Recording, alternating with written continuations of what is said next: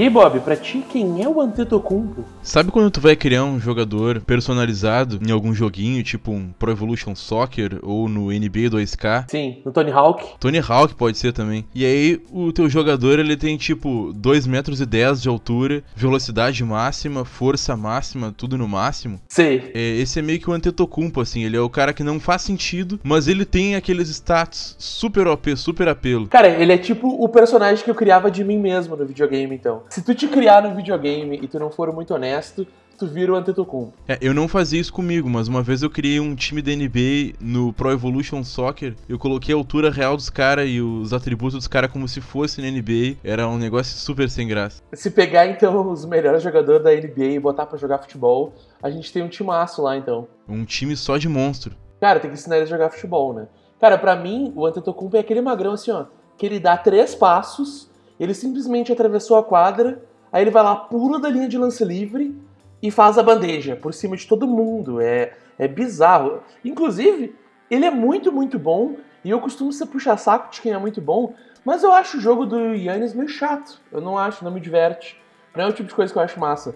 Ele só é o cara mais rápido, mais forte, mais comprido, com a maior mão, com a maior impulsão que tem na NBA hoje. Ele só é esse Greek Freak ele é só tipo um adulto jogando no meio das criancinhas, assim, aquele cara meio chato que resolveu se, se exibir. Pô, sacanagem, porque o Yannis é armador, armador, SF, PF, eh, pivô, ele joga de todas as posições, tem 24 anos e 2 metros e 11, e ó, só nesse pouquinho de temporada da NBA que ele tem, títulos e prêmios incríveis, três vezes All-Star da NBA, MVP da NBA no ano passado e também considerado o jogador que mais melhorou na temporada de 2017. E esse é mais um episódio do podcast Figurinha da NBA. O programa de toda semana, eu, Pedro Laguna. E eu, Otávio Vinhas. A gente ajuda vocês a completar o álbum colando uma figurinha de cada vez. Essa semana, o podcast é dedicado ao Grego Doidão, ou o Greek Freak, como eles falam lá na gringa, o Yannis Antetokounmpo. Mas aí, vamos, vamos abrir o jogo, né? Por que, que a gente vai estar tá falando do grego doidão? O grego doidão, estilo sessão da tarde. Hermes Renato, é, ele é, é, o apelido dele no, no Tela Class, é o grego doidão. O grego doidão, ele é o, simplesmente o, então, o atual MVP da liga. Ele é o grande responsável pelo sucesso que vem tendo o Bucks nesses últimos anos. Todo mundo se ouve falar do Milwaukee Bucks hoje em dia. É também muito por causa do Antetokounmpo. Ele é principalmente um dos maiores pesadelos que qualquer defensor do mundo pode ter. Eu acho que é um assunto bastante legal. O Antetokounmpo ele traz bem essa dimensão do que, que é o que se chama de uma mismatch na NBA que a gente vai explicar depois. E ninguém ainda resolveu exatamente como defender ele, pelo menos no contra um. No coletivo o pessoal tem encontrado algumas respostas, mas é, eu acho que é isso que é o assunto legal de tentar resolver como é que a gente faz, como é que funciona esse xadrez do ataque contra a defesa na NBA. Total, e, e eles estavam na final do leste ano passado. É, é injusto até com o Yannis dizer que é um dos principais sucessos do Bucks. A moral é que eles montaram um time na volta do Yannis. Tu tem o Yannis, o que que tu, que que tu precisa para um time que tem um cara como ele ser um time bem sucedido? Então o time inteiro gira em torno de um jogador super potente que tu tens e que está cada vez se mostrando mais potente e, e mais doidão ainda, né? Eles chamam lá na gringa de que ele é o Greek Freak por causa disso. É bizarro. Ele é a, a bizarrice grega. É bizarro o quão bom ele é. Ele tem uma mega passada, um mega de um pulo, uma mega impulsão, com algumas deficiênciazinhas aí que talvez façam ele não ser tudo isso.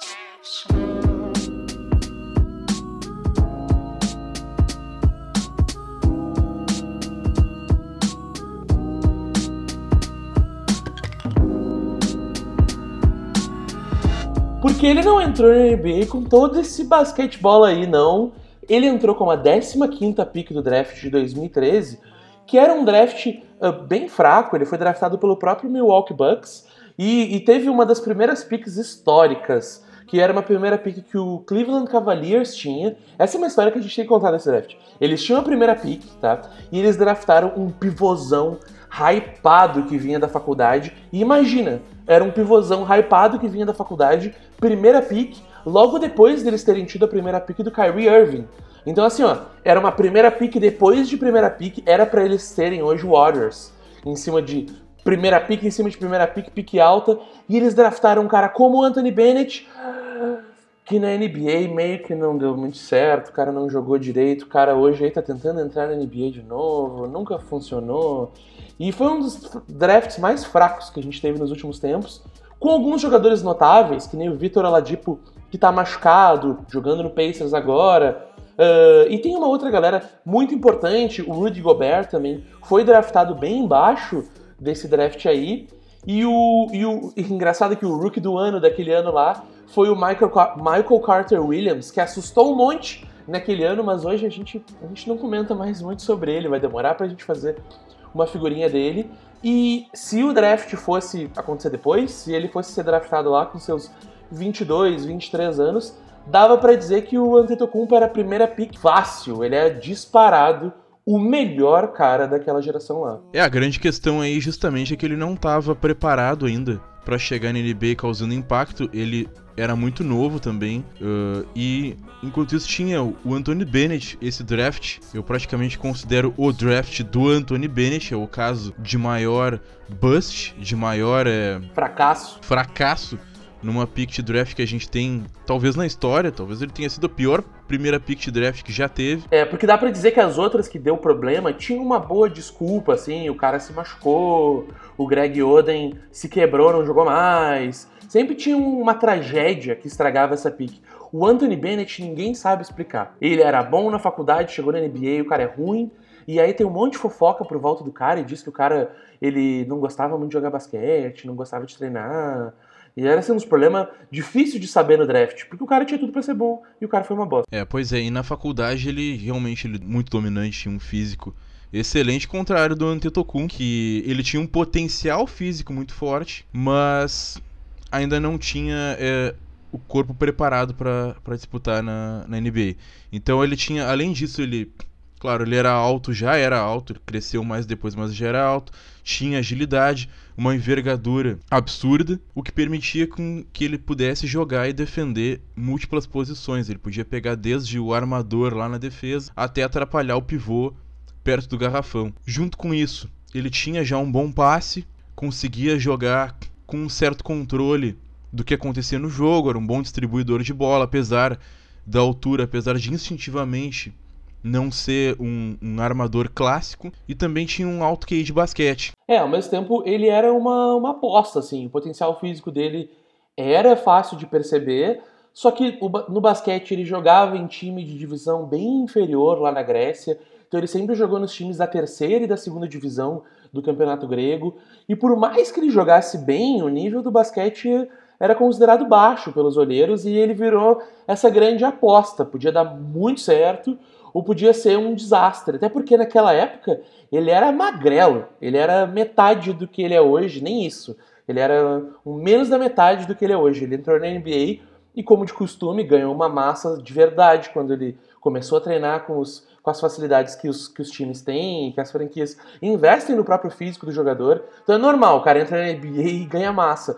E ele ganhou muita massa, ele virou dois no Antetokounmpo.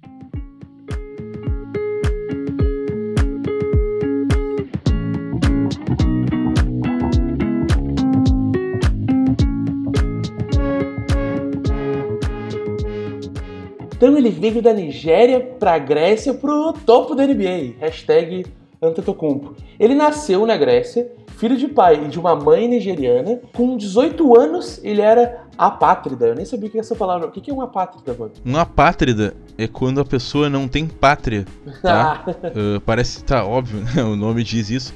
Mas é tipo, a pessoa não tem nacionalidade. No documento do cara diz o quê? Diz assim, IFEM. Eu não sei se ele tem documento, eu não sei como é que uhum. funciona isso aí, porque isso no Brasil não é comum, tá? Mas na Europa uh, é relativamente comum, principalmente quando tem esses casos de imigração, porque nos países europeus o critério para designar nacionalidade para uma pessoa, ele é um critério que é, é um critério de sangue, que é o chamado ius solis. Se tu é filho de europeu, se tu é filho de grego, se tu é filho de italiano, tu é considerado um italiano independente do lugar onde tu nasce. Mentira, falei errado, não é ius solis, é ius sanguinis. Isso.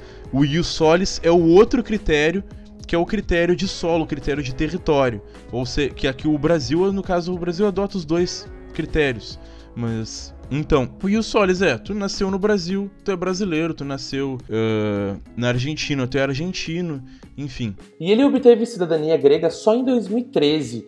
Ele vinha de uma família pobre, com dificuldade de se integrar na sociedade grega, então eles viviam em, com medo de constante deportação, ajudava a família vendendo coisa na rua, então ele vendia bolsa, relógio, óculos e começou a jogar basquete com 13 anos.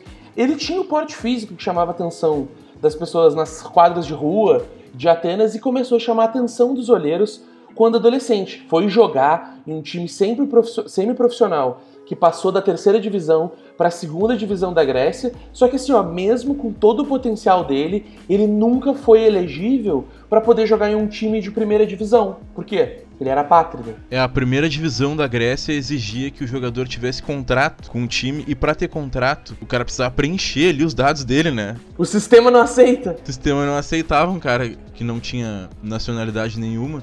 Ele não podia jogar na primeira divisão. Isso é um absurdo, mas são situações que acontecem. E apesar disso, o que é legal é que a comunidade do basquete da Grécia abraçou o Antetokounmpo, reconhecia o talento dele, e aí os técnicos no All-Star Game do basquete grego de 2013, quando ele tinha 18 anos, logo quando ele já estava por sair da Grécia, os técnicos resolveram colocar ele no jogo. Até porque ele já atraía a atenção de muita gente, atraía torcedor, atraía olheiro. Então foi uma coisa muito legal que fizeram para ele lá. É, pra, pra, pro All-Star Game ele pode, né? Mas pra ganhar um contrato e salário de primeira divisão aí não dá. É, aí não dá. e aí ele virou meio que esse mito grego, assim. Diversos olheiros já viajavam pra Grécia para saber se o mito era real. Então, dirigentes europeus e muitos GMs da NBA iam lá para ver os jogos, fazer os treinamentos com ele. Mesmo sem nacionalidade, ele conseguiu assinar com o Zaragoza da Espanha e com um contrato de cinco anos, mas com aquela cláusula importantíssima de saída para a NBA, e se inscreveu para o draft da NBA. Depois começou a, a, correr atrás de obter nacionalidade, e aí ele tinha essa opção. E é engraçado, né? Quando o cara fica bom, aí dá para ter nacionalidade, né? Quando o cara ainda é pé rapado, quando o cara é pobre, aí ninguém tá nem aí para ele. Aí começou a chamar atenção e aí ele podia escolher entre uma nacionalidade nigeriana ou grega, e, e, mesmo com todas essas questões de racismo, por ter passado uma vida num país que ele não que não reconheceu ele, ainda assim ele optou por uma nacionalidade da Grécia. Acredito também muito por ter sido abraçado pelo, pelo, pelos fãs da Grécia também e pela comunidade do basquete grego por lá. É, querendo ou não, desde pequeno ele estudou em escola pública na Grécia, mesmo não tendo nacionalidade. Ele se identificou como grego. É uma coisa legal, ao mesmo tempo é uma coisa que a gente fica um pouco em dúvida, porque ele sofreu realmente com racismo por lá desde muito pequeno. É uma coisa que ele não fala muito sobre hoje em dia, mas que as dificuldades foram reais. E a Grécia, nesse período aí uh, do final da adolescência dele, era um país que estava em muita, uma crise muito grande, uma crise econômica gigantesca. A gente ouvia muito falar sobre isso em 2015, e foi justamente quando teve uma ascensão de um partido neonazista por lá, e que eles atacaram muito forte o governo grego na época que deu o governo e a justiça grega que deram essa nacionalidade para o Giannis Antetokounmpo e hoje o, o Antetokounmpo como um personagem grego eu acredito que seja uma pessoa bastante importante para o país. Não, ele, ele virou um ícone grego, tanto nos campeonatos quanto na própria cultura da NBA. Assim, ele, ele vai para propagandas dos Estados Unidos, propagandas de grandes marcas, e ele é o, o, o grego doidão, o Greek Freak.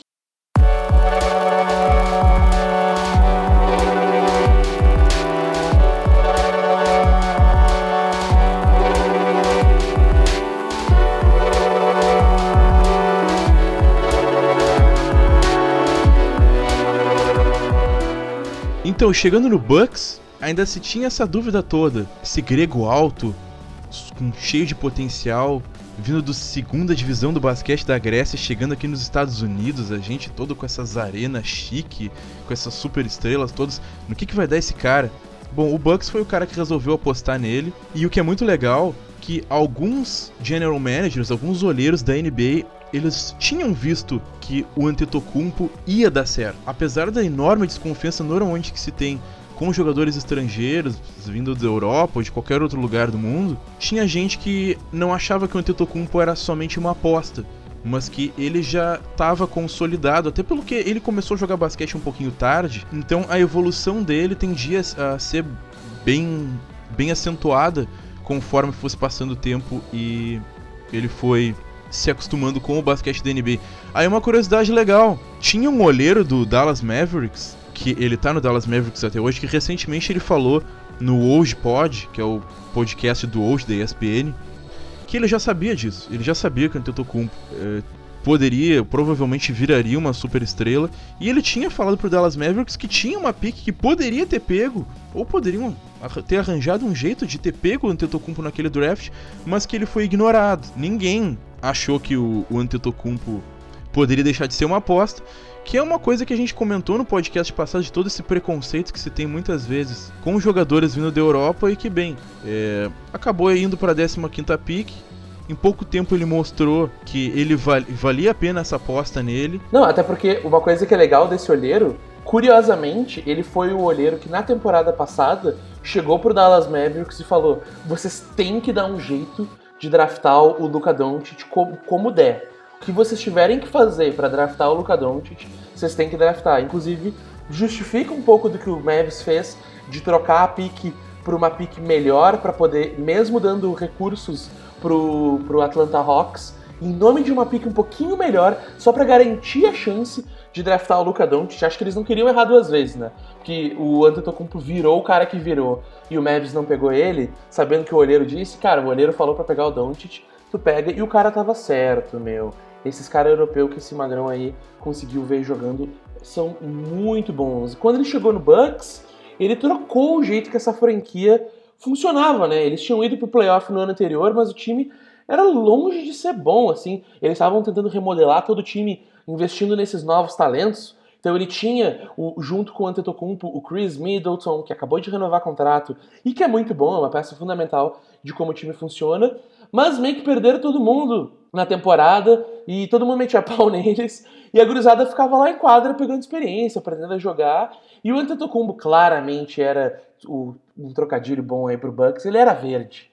Ele era verde pro NBA, mas jogava, ele tinha, o time confiava nele até que uma baita mudança aconteceu na carreira do, do Antetokounmpo e no, na história que a gente enxerga do Bucks, que eles contrataram ninguém menos que Jason Kidd como técnico.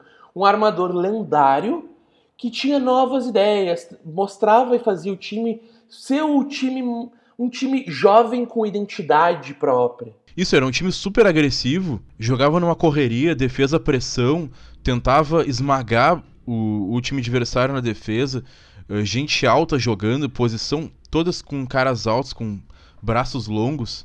Tanto é que o Jason Kidd colocou o Antetokounmpo para jogar de armador. E o Magrão nunca tinha jogado de armador. Nunca tinha jogado de armador propriamente, mas foi uma aposta, assim, foi um, não sei se dá para dizer uma aposta, mas foi uma visão muito legal muito inteligente que o Jason Kidd teve, porque o Antetokounmpo, ele tinha um bom controle de bola, sabia passar, sabia enxergar o jogo, infiltrava bem, e ele precisava melhorar, então, basicamente assim, se esse é o cara com todo o potencial que se diz, coloca a bola na mão dele e vamos deixar jogando, deixa ele em quadra, pode estar fazendo cagada o tempo todo, deixa em quadra e vamos ver no que, que vai dar. E deu super certo. No primeiro ano que ele fez isso, que foi o segundo ano do Antetokounmpo na NBA, eles chegaram nos playoffs, acabaram caindo para aquele time do Bulls que tinha Derrick Rose, Jimmy Butler, Paul Gasol, era um bom time, mas acabou deixando todo esse legado com o Antetokounmpo, o Chris Middleton e o resto do pessoal todo que foi essa identidade que a gente vê no Bucks de hoje. Tinha o Jabari Parker também naquela época, um time de contra-ataque, uma defesa eh, forte e também já vinha se desenvolvendo para também meter bola de três. O que mais melhorou da NBA, então eles têm um prêmio para o jogador que um ano joga mais ou menos e no ano seguinte vira um super impacto, né? Que é o Most Improved Player. Ele ganhou o prêmio de Most Improved Player e esse legado ficou no time até hoje, dá para dizer e até o ponto de que o Bucks foi construindo um elenco inteiro na volta daquela identidade inicial e, cara, agora eles foram para a final do leste, perderam só para o Raptors, que foi campeão.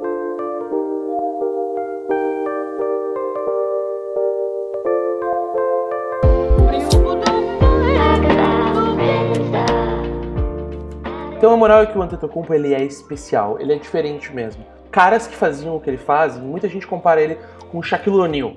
O Shaquille O'Neal, quando ele entrou na NBA, era um pivô mais alto que todo mundo. E usando as palavras do Kobe, que jogava com ele, o Shaquille O'Neal foi o primeiro cara que ele conheceu que era grande e não tinha vergonha de ser grande. Ele não tinha problema de ser grande. Ele era espaçoso mesmo, ocupava o espaço que tinha que ocupar e dominava o jogo de um jeito diferente. O, o Antetokounmpo domina o jogo de um jeito diferente. Se tu colocar o teu pivô para defender o Antetokounmpo, o Antetokounmpo vai comer o teu pivô vivo. Ele vai derreter o teu pivô. Se tu botar o teu melhor defensor, não importa quem tu coloque para defender o Antetokounmpo, não tem o que fazer. Especialmente porque e, e ele é dominador como o só que dá para ver o quanto eles eram dominadores de jeitos parecidos, mas em NBAs diferentes, em épocas diferentes de jogar o jogo. Então, na época que o Shaq, por isso que eu acho uma comparação legal de traçar o paralelo entre Antetokounmpo e Shaquille O'Neal, porque o Shaquille O'Neal era esse cara altão, mais forte que todo mundo, mas ele era lento, só que era uma NBA de basquete mais lento. Ele, ele não era tão bom de lance livre e isso era muito atrapalhava ele muito na época, porque o lance livre era super valioso. O Antetokounmpo não é tão bom de lance livre também, mas hoje o, o, o, lance livre vale diferente da época do Shaq. A gente comenta menos do que o Shaq tinha um grande câncer naquela época lá. E o Antetokounmpo domina os jogos, não dá para defender o Antetokounmpo só um contra um. Se o Antetokounmpo pegar a bola, você correndo pra cima de ti, ele vai meter a bola, ele vai fazer. E, e, isso cria o que a gente chama de uma mismatch, que é tu pegar um cara que tem uma vantagem contra o defensor direto dele. Então o LeBron é um cara que tem muitas mismatches. Ele é mais rápido que os caras grandes, só que ele é mais alto que os caras rápidos. Então, se tu botar o teu bom ala defensor para defender o LeBron, o LeBron vai passar por cima do cara e vai enterrar na cara do cara. Se tu botar o teu cara alto para defender o LeBron, o LeBron vai ir para trás do cara e vai pular, vai fazer um fade away, vai fazer algum movimento que o cara não vai conseguir prever. É difícil de defender esses caras que são um pesadelo das mismatches. E o Antetokounmpo é basicamente a incorporação dos problemas de mismatch na defesa. Eu gosto de ver que o Antetokounmpo, eu gosto de ver o Antetokounmpo como uma mistura de um cheque de um LeBron, vamos colocar assim, até pelo estilo de jogo dele e tudo mais. E essa mismatch, ela faz esse desequilíbrio todo no jogo e obriga os times a jogar um xadrez um pouquinho mais complexo. Não se trata simplesmente de uh, preciso defender o Antetokounmpo, meu time tem o Kawhi Leonard. Vou colocar o Kawhi Leonard para defender o Antetokounmpo, pronto, tá resolvido, segue o jogo. Não funciona dessa, desse modo. Quando acontece uma mismatch, uh, e quando o cara é uma mismatch ambulante, significa que ninguém para ele. E a NBA ela funciona assim, a NBA funciona com caras que em certas épocas eles são imparáveis. O Shaq foi imparável, o LeBron foi ou é imparável, o Steph Curry é imparável e o Antetokounmpo, ele também é imparável. E o que, que se faz para ganhar de um time que tem um cara imparável? Precisa de todo um esquema tático desenhado, tentando capturar as fraquezas, os furos do jogo desse cara. Que é o que a gente vem vendo, verificando nesses últimos playoffs. O Antetokounmpo, ele tem todas essas qualidades, ele pode fazer praticamente de tudo, só que ele tem uma, uma deficiência no jogo dele que faz com que seja possível, dentro de um jogo coletivo, pelo menos frear o que, que ele consegue fazer na quadra, o impacto que ele consegue causar dentro de um jogo. E é legal de pensar o que, que é esse xadrez do ataque e da defesa. Porque quando tu tem um jogador que é imparável, faz muito sentido tu construir um time na volta desse cara que é imparável. Então vamos pensar como que o Antetokounmpo é imparável. Ele é imparável com a bola na mão, porque ele é mais rápido que os outros caras, ele tem uma primeira passada, que é um troço que a gente fala em todo episódio, né? A primeira passada é uma coisa muito importante. A, o que, que é a primeira passada? Só pra gente ver, entender o Antetokounmpo na nossa cabeça. É tu parar na frente de uma pessoa e, digamos que tu vai dar um passo numa direção, tá? O teu passo é maior, mais rápido que a dela, para que quando tu tomar a decisão de dar um passo, ela fica atrás de ti. Essa primeira passada é o que determina sair com a bola, é o que determina o cara te acompanhar ou não. A moral é que ninguém acompanha o Antetokounmpo. A primeira passada dele é a pior do mundo, assim, é muito difícil de parar mesmo. E, e, é um mérito também de um cara que nem o Anthony Davis, por exemplo, que tem uma primeira passada incrível, que é um cara alto, largo e rápido, como o Antetokounmpo. Então, o Antetokounmpo tem essa infiltração poderosíssima que ninguém sabe como parar. Beleza. Se o Antetokounmpo tem uma infiltração poderosíssima, o que, que acontece? Em média, os outros times colocam dois jogadores para botar o, parar o Antetokounmpo. Quando ele entrar em, quando ele entrar dentro do garrafão, ele vai passar por um defensor e outro defensor vai vir ajudar. Se tem dois defensores no Antetokounmpo, quer dizer que alguém tá livre. Na NBA de hoje, alguém tá livre de três. Então, o Bucks montou um time basicamente com um cara imparável no Antetokounmpo e um monte de arremessador de três um monte de gente que sabe arremessar de três, ao ponto, inclusive, que eles contrataram um pivô, que é o Brook Lopes, e o Brook Lopes resolveu aprender a arremessar de três, porque ele sabia que ele ia chutar muito de três, jogando no time da Tetocompo, e o que é mais louco, ele ficou muito bom de três. O Brook Lopes hoje chuta de três pra caramba, nem joga de pivô mais, ele é shooter. O Brook Lopes, já, claro, ele já vinha chutando de três, mas quando ele chegou no Bucks, ele quase que abandonou o posto de pivô e só ficou esperando bola na linha de três. Uma coisa muito engraçada, um cara de 2 metros e 16 só fica paradinho lá esperando bola. Porque esse é o esquema tático principal do Bucks. A gente tem um cara imparável que quando ele se movimentar, alguém vai sobrar livre e a gente precisa usar essa oportunidade de sobrar livre. Ao mesmo tempo que um time jogando contra o Bucks tem que saber escolher quem tu quer deixar livre, quem vai ajudar nessa defesa, e isso complica todo o esquema defensivo, porque não é mais só uh, como, a, como, o exemplo que tu deu é muito bom, o Kawhi é um cara muito bom. Se tu tem um astro no outro time, bota o Kawhi em cima desse cara aí e atrapalha o jogo dele. Não adianta só atrapalhar o jogo do, do Antetokounmpo, tem que fazer mais coisas. Tu como time vai ter que montar um esquema que quem que sobra, quem, tu escolher quem que vai sobrar para poder chutar. Ah, vamos apostar que o Brook Lopes essa semana não vai bem. E vamos deixar ele livre, se precisar, mas outro contexto tem que deixar outro cara livre. E esse xadrez é o xadrez que o Bucks está apostando e que é um xadrez que depende muito dessa imparabilidade do Antetokounmpo, que não é muito real. O Antetokounmpo, para mim, tem alguns problemas que nessa temporada ele está mostrando o quanto ele está evoluindo, mas nos playoffs passados ficaram bem evidentes as deficiências dele para um time que depende unicamente da performance dele para ser campeão. Tiveram duas séries nos últimos playoffs que mostram exatamente isso, tanto o Brad Stevens, técnico do Boston Celtics, quanto o Nick Nurse, técnico do Raptors, souberam armar defesas que mostravam as falhas, os buracos do jogo do Antetokounmpo que se baseia em um fundamento que ele não tem, que é a bola de três. Se ele aprender a arremessar de três, que é o que todo mundo fala na NBA. Se um dia ele aprender a arremessar de três, a NBA acaba, praticamente. Porque o resto todo ele tem. É... Quando tu consegue ter esse chute de três, tu abre a quadra mais ainda. O defensor que costuma te marcar quase ali no garrafão, ele vai ter que ir atrás de ti até a linha de três ou dois passos adiante. O Steph Curry, por exemplo, se tu deixa ele livre do meio da quadra, muitas vezes ele decide chutar do meio da quadra. É bizarro, é injusto até, inclusive. E, e a gente fala pouco sobre essa importância do arremesso de três para um esquema ofensivo funcionar. Hoje em dia, um jogador que quer ser dominante, ele tem que ter o arremesso de três, nem tanto para arremessar de três, mas a possibilidade dele arremessar de três muda como o outro time vai defender. Senão, o que, que pode acabar acontecendo? Assim como foi nos playoffs passados, agora nesse ano também no Mundial da FIBA, que permite com que isso aconteça de uma forma ainda mais drástica. Os times eles começaram a montar uma parede entre o Antetokounmpo e a cesta. Se o Antetokounmpo não consegue chegar perto da cesta, o jogo dele perde 75%, dá pra, dá pra considerar.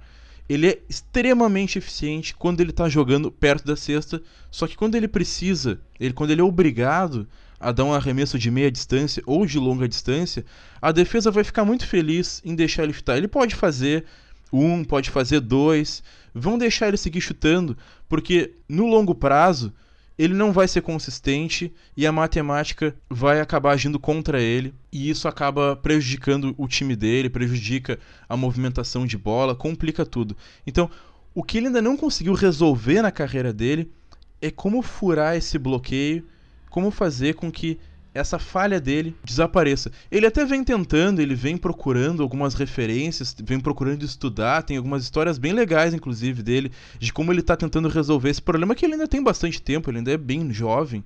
Eu acho que pode ser que ele consiga melhorar isso. Claro que sim, e esse ano também ele está arremessando de três bem mais, e tá arremessando bem de três. Os, os, esquemas defensivos dos outros times ainda são o mesmo, porque ano passado o Brad Stevens mostrou que funciona tu deixar o Antetokounmpo na frente de uma parede e, e ele vai ter que passar pela parede. Foi o mesmo esquema defensivo, inclusive, que a seleção do Brasil usou para defender a seleção da Grécia num jogo muito parelho, que foi muito bom o jogo, onde o Brasil, não vou dizer com todas essas palavras aí, mas quase dá para dizer que o Brasil parou o Antetokounmpo. Porque o Antetokounmpo era obrigado a arremessar de três, eles diziam assim, ó, cara, se tu quer ficar daí para trás, daí para trás eu não vou te defender. Eu vou te defender daqui para trás. Do meu, vou te defender no meu jogo. Quando o Antetokounmpo consegue arremessar de três, o marcador tem que ficar mais perto do Antetokounmpo para atrapalhar esse arremesso de três, e aí ferrou, porque aí a primeira passada do Antetokounmpo passa pelo cara. Aí o Antetokounmpo tem ali os seus 3 metros para decidir o que ele vai fazer. Já conseguiu uma boa velocidade para enterrar na cabeça do, do, da parede, então não importa muito a parede que tu botar ali, ele vai enterrar em cima de todo mundo. E tem muita história engraçada do, do Antetokounmpo. Uma, uma coisa que aconteceu é que ele era muito fã do Kobe, né?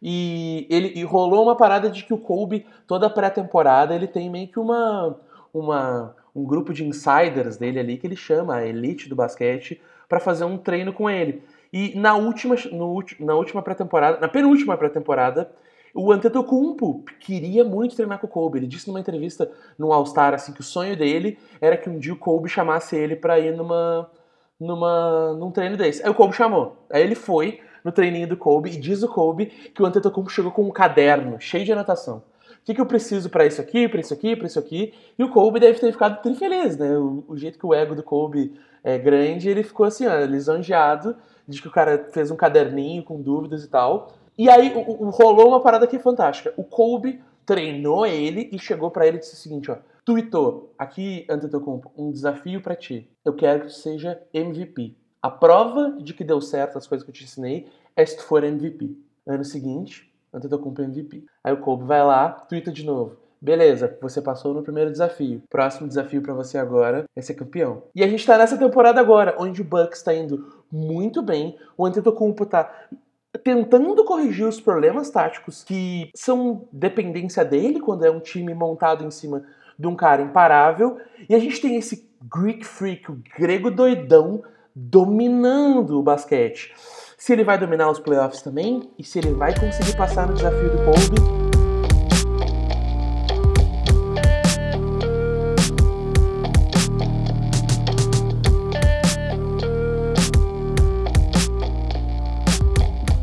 E aí fica o futuro do Bucks é difícil de dizer, né? O que, que vai acontecer com o Bucks é complicado. Eles fizeram um time reforçando essa identidade, um cara imparável e, e peças super chaves para fazer esse time rodar, Hum, mas é brabo de dizer, playoff é playoff, é complicado. O basquete do Bucks é imparável na temporada. É muito parecido com o basquete do Rockets. É um sisteminha que é difícil de em um jogo só tu, tu, tu, tu destrinchar. Mas quando tu tem sete jogos inteiros para tu jogar, tu joga um jogo, adapta no próximo, joga o próximo, adapta no próximo, muda muito a natureza do basquete. É o time mais difícil que tem de tu prever se vai dar certo nos playoffs e se vai ser campeão. Time para ser campeão. Vai depender muito de como o próprio Antetokounmpo vai conseguir lidar com a forma como as defesas vão se organizar contra ele. Vai depender desse desafio dele, do chute de três, que como tu bem colocou, ele tá chutando mais nessa temporada, ele pode estar tá errando, mas ele tá perdendo medo de chutar, porque muitas das vezes a gente via, ele chegava lá, muitas vezes bola, ele tava livre para chutar, ele hesitava, ele dava aquela hesitadinho, ele pensava, ficava em dúvida se deveria ou não deveria. E muitas vezes essa falta de confiança é o que faz com que o, o jogador erre. Então eu acho que ele tá com essa postura um pouquinho diferente nessa temporada. Ele sabe que ele precisa começar a fazer as bolas de três. E ele sabe também que a temporada dessas alturas para um jogador como ele, para esse time do Bucks, não faz tanta diferença. A temporada regular para eles não se trata sobre classificar ou não classificar, mas sobre se preparar bem para chegar e conseguir ganhar nos playoffs. Só acho que o time do Bucks teve algumas mudanças que eu acho que podem ajudar a piorar um pouco o time. A gente pode ver que eles conseguiram o Kyle Corver e o Wesley Matthews e o Robin Lopes para reforçar o time, mas eles perderam o Malcolm, Malcolm Brogdon, que tá jogando muito no Pacers, já vinha jogando bem na temporada passada. Pode, por mais que ele tenha jogado muito pouco nesses últimos playoffs, eu acho que é uma, um fator que pode ser bem negativo pro Bucks daqui para frente. E uma outra parada complicada também é que logo logo o Antetokounmpo vira um agente livre e ele vira basicamente o agente livre que todos os times da NBA vão querer. E o Bucks não é esse time de grande mercado. Uh, a gente tentou fazer uma analogia aqui antes de que time que é o Bucks no futebol, porque é difícil explicar que franquia que é essa aí. A moral, em resumindo, é que o Milwaukee é uma cidade pequena que não é tão badalada quanto a gente tem Miami, Los Angeles, Nova York e todas essas grandes cidades que atraem muitos agentes livres.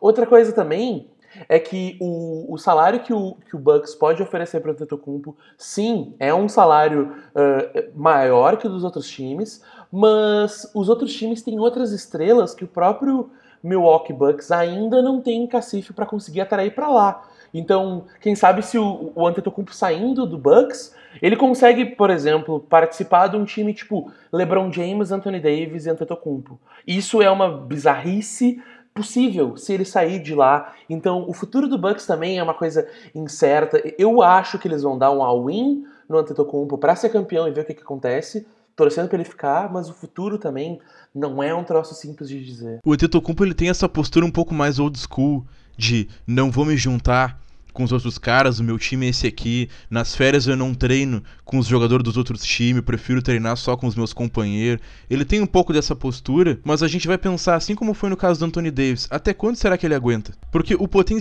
o potencial do Bucks, é, infelizmente, eu não gosto muito disso, mas ele é limitado. O Antetokounmpo vai ter muita dificuldade se ele quiser atrair uma outra estrela para jogar com, com ele por lá. É, dificilmente um outro cara vai aceitar o potencial de mercado, de ganhar dinheiro mesmo em qualquer outro lugar, de ganhar exposição, né? Enfim, é infinitamente maior do que o de um cara que joga em Milwaukee. É bastante complicada essa questão. Então essa é uma das perguntas que a NBA tá para se responder. Acho que daqui dois anos, para onde vai o Antetokounmpo? Será que ele fica no Bucks? Será que ele vai para algum outro lugar? De repente com Dallas Mavericks? É, eu vou te dizer que eu vou ficar muito surpreso se ele ficar no Bucks. Até um negócio que o Bucks faz que é uma grande pressão em cima do Antetokounmpo, é criar um esquema tático que depende, e eu não estou querendo tirar o crédito do Chris Middleton, mas é criar um esquema tático que depende unicamente da performance do teu carinha de 24 anos. Eu acredito muito mais num time que tem um Antetokounmpo como o grande astro, mas o time tem outras peças que criam para si mesmo e que fazem parte do esquema tático, do que necessariamente um time que tu tem o teu super estrela e ela te carrega para sempre aí. Aqui um desafio, será que era o Bucks que ele queria ter um franchise player e botou no, no Antetokounmpo e aí ele virou esse, esse jogador, esse esquema antigo de jogar que tinha o Kobe e um monte de pé rapado. É o Antetokounmpo um monte de pé rapado. É, não é bem assim, mas deu para entender, vamos entender, é, é, uma forma de pensar. ah, não, é pé rapado sim. Tem que meter mais bola. Não, não, pô, tu vê, o, o Chris Middleton ele decepcionou em vários jogos playoffs passados, mas tipo, George Hill, uns caras assim. Não, é um time imenso, é um time imenso mesmo. Eu tô, tô, brincando, é um time de verdade. Mas é um esquema muito, muito apertado, né? É, é um esquema que me dá muito medo. Não é o se eu sou GM, é o pior, é o que eu me sinto mais inseguro é assim: botar tudo que eu tenho nesse meu jogador aqui, encher ele de jogador parecido e torcer os playoffs para ninguém nos desmontar. É um bom ponto, porque pensando assim, dá para dizer que assim, eles têm um sistema bem definido, assim como o Rockets, o exemplo que tu deu do Rockets, só que é um sistema que se tu consegue resolveu o problema, tu resolveu o problema. Para sempre, tu ganhou a série, tu acabou, tu, tu vence a série. Falta versatilidade. É um time profundo, mas é um time profundo dentro de uma lógica de jogar só. Falta variação. E, que é uma, inclusive, variação é uma palavra que tem se usado muito no futebol. Eu acho que é um exemplo legal para se pensar o Bucks, o Rockets. Falta variação. Então acho que aí morre boa parte do potencial do time. É um time legal, não, eu não gosto muito de assistir, mas tem um bom valor de para quem gosta desse tipo de basquete. Enfim, eu acho que é mais ou menos por aí. Sim ou não, ou não sei. Bucks campeão do leste esse ano de novo? Não. Uh, eu não sei.